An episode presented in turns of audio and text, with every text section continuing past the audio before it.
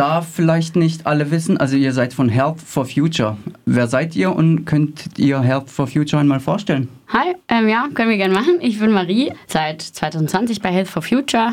Möchtest du noch kurz sagen, wer du bist? Ja, ich bin Malu. Ich bin auch so ungefähr seit 2020 bei Health for Future. Und ähm, Health for Future ist sozusagen in Anlehnung an Fridays for Future, können sich wahrscheinlich die meisten was darunter vorstellen. Und das sind Gesundheitsberufe, die sich sozusagen um den Klimaschutz auch kümmern. Im großen Teil um Planetary Health, so heißt es sozusagen der Fachbereich oder der Querschnittsbereich und da in allen Ebenen. Seit gestern wurde ja auch in Freiburg die höchste Waldbrandstufe ausgerufen. Die ersten Waldbrände toben in Deutschland. In Frankreich feiert in Anführungsstrichen ein Waldbrand sein Einjähriges. Gründe, das Thema Hitze aufzugreifen, gibt es wohl genug. Weshalb ihr nun wahrscheinlich auch zum heute stattfindenden Hitzeaktionstag aufruft. Doch in euren Worten, was genau ist der Hitzeaktionstag und weshalb haltet ihr ihn für nötig? Also der Hitzeaktionstag ist nicht nur in Freiburg heute, sondern bundesweit. Das heißt, die Bundesärztekammer hat zusammen mit der KLUG, der Allianz Klimawandel und Gesundheit, zu diesem Hitzeaktionstag aufgerufen. Der Deutsche Pflegerat ist auch im Boot. Und es geht prinzipiell darum, auf die gesundheitlichen Gefahren, die Hitze mit sich bringt, aufmerksam zu machen und dieses manchmal eher unsichtbare Thema eben sichtbar zu machen, mit dem Ziel, dass wir ausreichende Hitzeschutzmaßnahmen ergreifen. Ihr schreibt in eurem Aufruf, Zitat, Hitzewellen werden durch die Klimakrise immer häufiger und werden laut Umfragen auch als eine ihrer schwerwiegendsten Folgen wahrgenommen. Die immer höheren Temperaturen stellen eine bedeutende Gesundheitsgefahr dar, auf die wir noch nicht ausreichend vorbereitet sind. Zitat Ende. Wie sieht denn eine ausreichende Vorbereitung aus? Also da kann man sich so ein bisschen im europäischen Umland umgucken. Also zuallererst das Wichtigste ist, dass sozusagen Hitzeschutz damit anfängt, dass wir Klimaschutz betreiben und sozusagen verhindern, dass es noch heißer wird und dass das noch häufiger auftritt.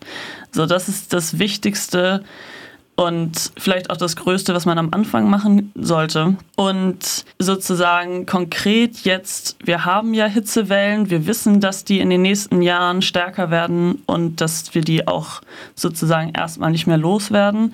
Wie gehen wir damit um? Da gibt es sozusagen, in Frankreich gibt es einen Hitzeaktionsplan, den gibt es in Deutschland nicht. Und das wäre zum Beispiel ein guter Punkt, sich daran anzupassen, erstmal, wenn man jetzt sozusagen nur über die Anpassung sprechen möchte. Letztendlich beinhaltet dieser Hitzeaktionsplan in Frankreich, dass Menschen, die besonders gefährdet sind, das sind ältere Menschen, Menschen, die chronisch krank sind oder auch Kinder, dass die einerseits, dass man erstmal weiß, wo wohnen die, wie kann man die erreichen, dass darauf geachtet wird, dass die sozusagen ans Trinken erinnert werden, aber auch, dass es zentrale, kalte Orte gibt in Städten oder in ja, überall in allen Regionen. Zum Beispiel Turnhallen oder so, wo Menschen hingehen können und sich einfach runterkühlen können. Darum geht es ja letztendlich, dass der Körper sich nicht so viel in der Hitze aufhält. Kommen wir zum konkreten Ablauf. Was habt ihr denn für heute geplant? Ähm, wir sind heute auf dem Platz der alten Synagoge, das ist einfach der zentrale Platz in Freiburg, und möchten dieses Thema sichtbar machen, indem wir uns selber als Hitzetote inszenieren. Das heißt, wir werden uns in ausrangierten PatientInnenhemden auf diesen Platz legen. Ein paar von uns werden am Infostand stehen und eben für PassantInnen zur Verfügung stehen, wenn es Fragen gibt und möchten eben damit eine Sichtbarkeit erzielen für die letztlich ja, die Folge dieser Klimakrise und warum es so dringend ist, dagegen was zu tun. Gehen wir ein bisschen über den Hitzeaktionstag hinaus. Appelle richten sich ja häufig an Privatmenschen, wie auch ihr eben kurz angedeutet habt, mehr Wasser zu trinken. Dabei sind Superreiche und die Industrie ja am meisten für die Klimakrise verantwortlich. Wird diese Tatsache in eurem Aktivismus berücksichtigt und wenn ja, wie? Also insofern wird es berücksichtigt, dass wir, also wir sozusagen konzentrieren uns auf das Gesundheitswesen und das Gesundheitswesen hat ungefähr einen Emissionsanteil von 5%. Und also ein Ziel von Health for Future ist auch, dass das Gesundheitswesen oder der Gesundheitssektor klimaneutral werden muss, wie jeder andere Sektor auch. Und da versuchen wir darauf aufmerksam zu machen, dass das einerseits auch gelehrt wird, was sozusagen emissionsärmere Therapien sind in jeglichen Ausbildungsbereichen und dass es auch eingespart wird und irgendwie das, ja, dass es in die Praxis kommt. Stichwort Gesundheitswesen. Heute haben ja viele Apotheken aus Protest geschlossen.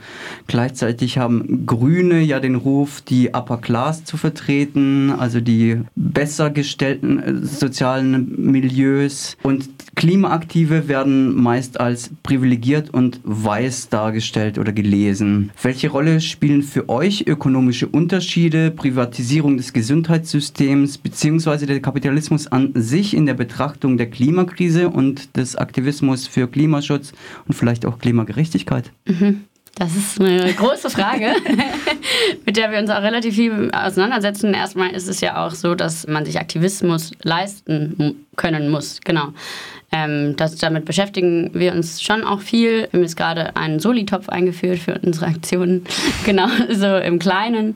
Aber im Großen ist es ja, also gerade auch im Gesundheitswesen so, die Menschen, die, oder also auch global gesehen, am wenigsten für die Klimakrise können, leiden am schnellsten darunter. Also bei allen möglichen Krisen, aber auch bei der Klimakrise und gerade eben auch in Hitzewellen, dass gerade Menschen, die nicht so viele quasi Rückfallmechanismen haben, also Menschen ohne Wohnung, die in Hitze, an Hitzetagen keinen Rückzugsort haben, Menschen, die mit vielen auf engem Raum leben, besonders darunter leiden. Umso wichtiger ist es da, strukturelle Maßnahmen zu ergreifen. Und also so zu den internen Strukturen, Strukturen. Also wir beide, die jetzt hier sitzen, wir sind auf jeden Fall weiß und ich würde auch sagen, dass also unsere Klimaszene auch sehr äh, weiß und privilegiert ist und wir versuchen, das da immer wieder weiterzukommen und zu reflektieren und gleichzeitig ist es auch so, dass sozusagen in dem medizinischen Bereich, dass der schon auch sehr weiß und privilegiert ist und es ja schwierig ist und wir versuchen auch diese Themen in die Lehre zu kriegen, irgendwie mehr Antirassismus Feminismus und irgendwie Weitblick über sämtliche Diskriminierung, aber es ist alles ein leider sehr zäher Prozess und ja, da rennt man nicht offene Türen ein, so ungefähr in diesem Gesundheitssektor. Das ist sehr schade aber trotzdem ein, ein super wichtiges Thema und Klimagerechtigkeit oder wir zählen uns zur Klimagerechtigkeitsszene und versuchen oder sind dabei, uns immer weiter da einzuarbeiten, aber natürlich auch nicht frei von Diskriminierung. Ein zäher Prozess ist ja auch der Kampf gegen Klimawandel an sich.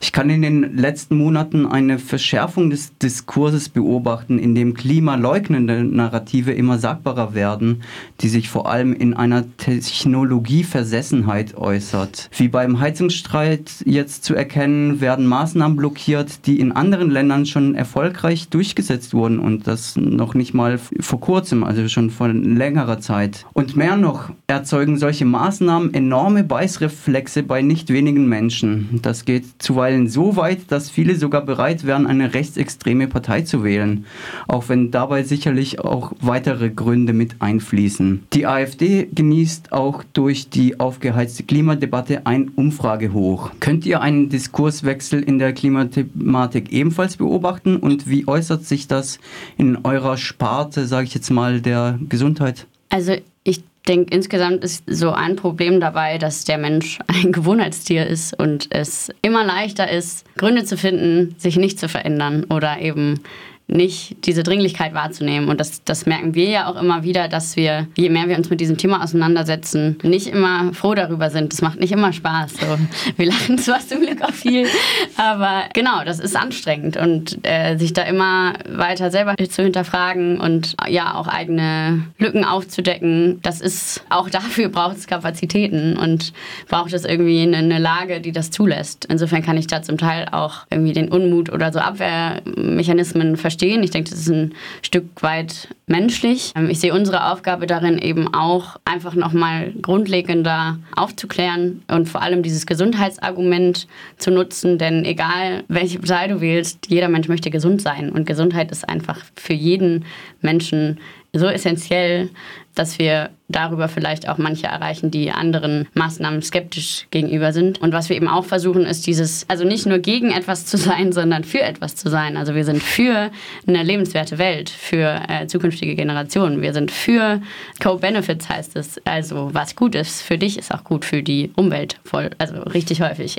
Pflanzenbasierte Ernährung und nicht motorisierter Verkehr, also Fahrradfahren statt das Auto nehmen und so, genau. Um darüber mehr Menschen zu kriegen. Also was Marie schon so ein bisschen angedeutet hat, ist, Klimaschutz ist Gesundheitsschutz und damit einfach Menschenschutz. Und das ist, ja, ich finde es immer noch sehr dramatisch, dass diese Verbindung in der Bevölkerung noch nicht existiert, so dass es nicht klar ist, wie wichtig das ist und dass Klima, ja, die, die Klimakrise ist die größte Gesundheitsgefahr des 21. Jahrhunderts.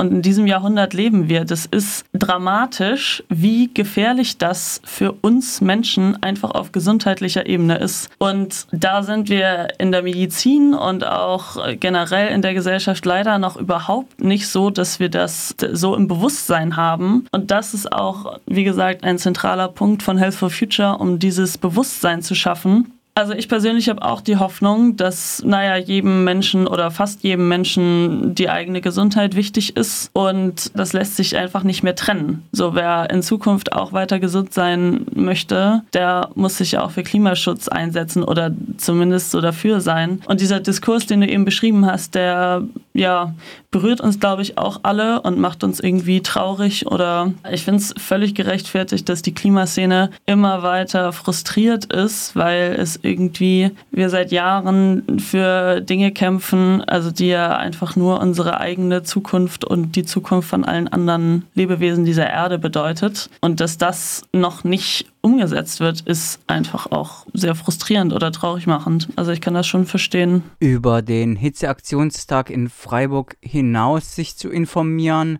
ist möglich. Marie ergänzt. Und für die, die eben da nicht vorbeikommen wollen oder können heute, gibt es ganz viel Infomaterial auch, zum Beispiel die Website www.hitze.info. Da kann man sich ganz cool informieren. Auch die Health for Future Website hat immer Infos oder die Website von Klug, also der Allianz Klimawandel und Gesundheit. Genau, einfach so ein bisschen einlesen. Und jetzt gerade in kommenden Hitzewellen, wenn ihr überlegt, hm, ähm, was kann ich da jetzt als Anpassungsmaßnahme quasi konkret tun? Das ist natürlich immer nur Symptombekämpfung und keine Ursachenbekämpfung, aber das ist jetzt nun mal einfach da und der Sommer wird heiß. Wenn ihr irgendwie in eurem Umfeld Menschen habt, von denen ihr wisst, dass sie zu dieser vulnerablen Gruppe gehören, also zum Beispiel so die größte Risikogruppe in Deutschland sind Menschen über 75, die haben häufig kardiovaskuläre oder Respirator, also äh, Herz-Kreislauf-Erkrankungen oder ähm, Lungenerkrankungen, können nicht so gut auf Hitze reagieren. Ja, wenn ihr Lust habt, guckt, dass die gut versorgt sind, seid irgendwie ansprechbar, fragt nach, ob genug getrunken wurde. Gerade auch bei Menschen mit Demenz ist das super wichtig. Genau, also das ist vielleicht auch so was, was konkret in Hitzewellen auf jeden Fall getan werden kann.